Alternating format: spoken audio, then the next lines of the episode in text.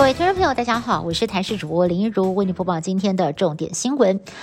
本土在今天爆出了十二例确诊，其中三例和台北市联合医院有关。台北市立联合医院中心院区有一名专责照顾病房的女性护理师，在一月九号突然感觉喉咙不适，裁剪之后在今天确诊，CT 值只有十三，病毒量相当高。进一步框列检验发现，同病房另外一名女性护理师也阳性确诊，CT 值十五。而率先发现确诊的女性护理师按一七五七零，她的男友也染疫。由于确诊护理师照顾的病人当中有三位已经确定染上 Omicron，指挥中心也考虑要扩大框列裁剪。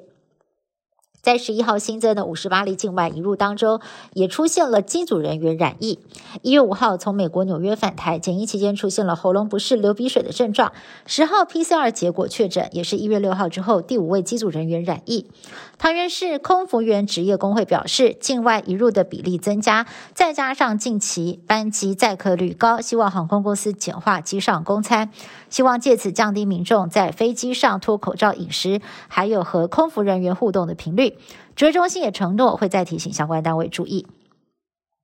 今天是实施长城航班落地裁剪的第一天，入境旅客一下飞机直接做 PCR，裁剪阴性才可以。入居家隔离的旅馆，而一个上午总共有五架班机，两百一十七人飞抵桃园机场，验出了十七人确诊，阳性率是百分之七点八，有些班机甚至呢是超过了百分之十。桃机前进指挥所指挥官王必胜坦言，确诊率比他想象的还要高。五架航班当中有三架是从美国洛杉矶返台，这三班里头就有十三个人确诊。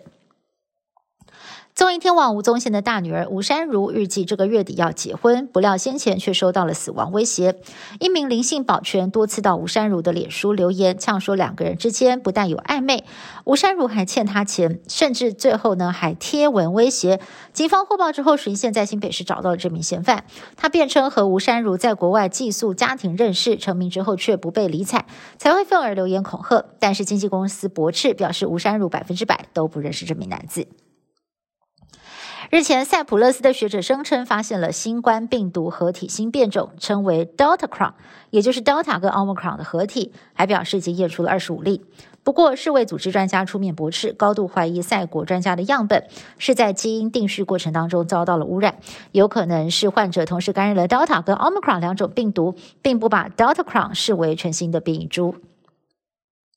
器官移植因为增多周少。很多人等不到受赠的器官就撒手人寰了。美国马里兰大学医学中心最近将一颗猪的心脏移植到病患体内，病患在七号接受移植手术，到现在复原的情况很良好，没有排斥的现象。这是全球首例猪心移植人体，如果一切顺利，器官移植将会有革命性的变化。